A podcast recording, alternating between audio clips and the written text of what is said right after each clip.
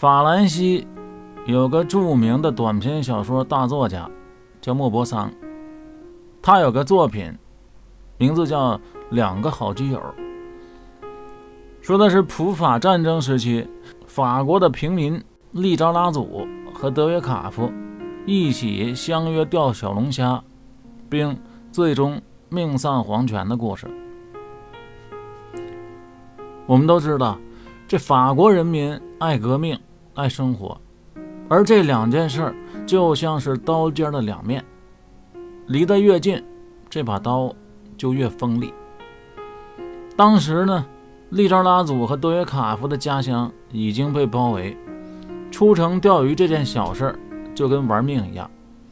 这天呢，两人喝了点原浆，怀念以前有马小下酒的时光，不胜唏嘘，于是就有了个大胆的想法。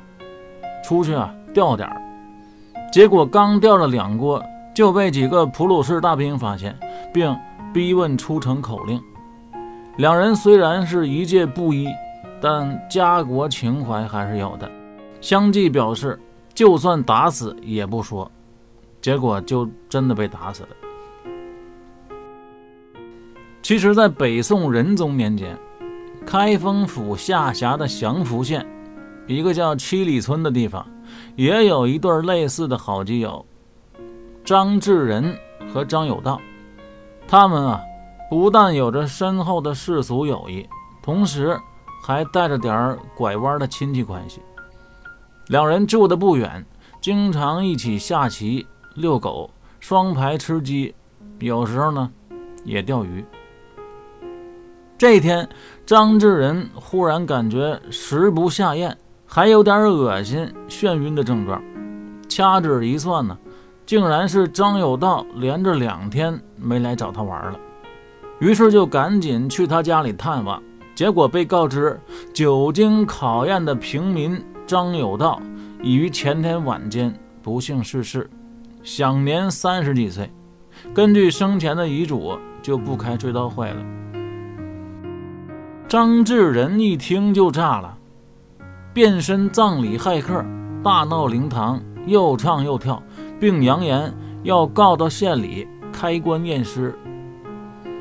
结果呢，经仵作查验，张有道并无任何外伤痕迹。张志仁还被张有道的老婆反咬一口，说他两个人搞基，并且还嗑药。张志仁被当场打了二十屁股板。哥们儿是气炸连肝肺，咬碎口中牙，当庭表示要越级，并最终把状纸压在了开封府三黑的大堂上。三黑这边新婚燕尔，仁宗给了一百天假期，说让他呀狠狠的大操大办一下，然后再四处旅旅游，吕宋。爪哇一带，八宝龙虾、大堡礁潜水，那地方啊，据说马上就要没有了。而且此时正值奥莱国动物大迁徙，结果这些提议都被三黑给婉拒了。三黑说自己啊，目前正处在事业的上升期，一大摊的事儿根本走不开，这些假期最好都能给折现。李小姐。是大家闺秀，同时也是一个奇女子，把丫鬟、仆人、老妈子都给撵跑了，事事亲力亲为。三黑一下班，两人就一起全情的投入生活，外卖也不叫，整天的买菜、做饭、洗洗涮涮，下电影、看漫画、瞧演出、逛鬼市，一起探讨外星文明。业余生活搞的是啊。丰富多彩，有滋有味儿。这一天忽降暴雨，大白天的，弄成个伸手不见五指，哪儿也去不了。温度也变得特凉爽，俩人琢磨应该吃吃火锅了。可惜呀，一时间找不到铜锅。李小姐忽然想起来说，陪嫁的嫁妆里好像就有个什么锅。于是二人就去库房一顿的翻找，确实有这么个东西，不过呢，不是铜锅，看着更像是一个盆，造型非常古朴，不类凡品。三黑就问呢：“这是什么东西？”他这话本意是问的是李小姐，结果库房里忽然飘来一个有气无力、颤颤巍巍的男子声音说：“姑爷，这个东西唤作古金盆，上面有阴阳二孔，据说很神奇，拿去涮肉有点可惜了。”这突如其来的人不像人、鬼不像鬼的声音。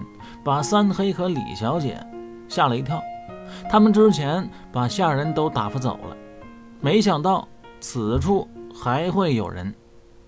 结果一问，这小伙儿叫李才，已经在库房里饿了好几天了，就是之前李文业李老爷专门给新姑爷派来的帮手。之前那个李宝不是半路跑了吗？让他觉得非常过意不去，所以这会儿呢。又给派了一个，结果不知怎么的，就把这李宝给关在库房里了。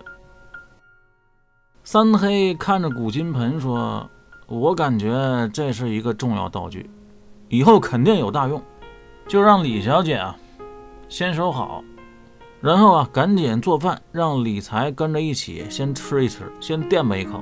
火锅是吃不成了，于是就改成麻辣香锅了。”期间呢，包兴也来了，说外面啊有个外国和尚来求见，带进来一看啊，果然是个穿着警教袍子的年轻人。这件衣服啊，三黑非常熟悉，就是他之前穿的那身儿，只不过这个人呢比较清瘦，三黑穿着正合身到他这儿啊就变成宽袍大袖，又肥又壮，一派的这个嘻哈风范。三黑心想，甭问，肯定是从大相国寺了然那儿来的。秃头就喜欢接济文艺青年、流浪艺术家什么的。想到此处呢，三黑也不瞎客气，张嘴就是 “What's up, man？” 如果说三黑是不客气，那么这个年轻人就更不见外了，张嘴就说：“少跟我来这套，中国风才是最屌的。”然后。一伸手掏出一个东西来说：“这个是介绍信。”再伸手掏出筷子，坐下就开吃。这下把包兴给气坏了，上去就要薅头发。三黑赶紧拦住说：“行了，你也坐下一块吃吧。”再看了眼介绍信，说：“公子，您这个姓还挺独特的。”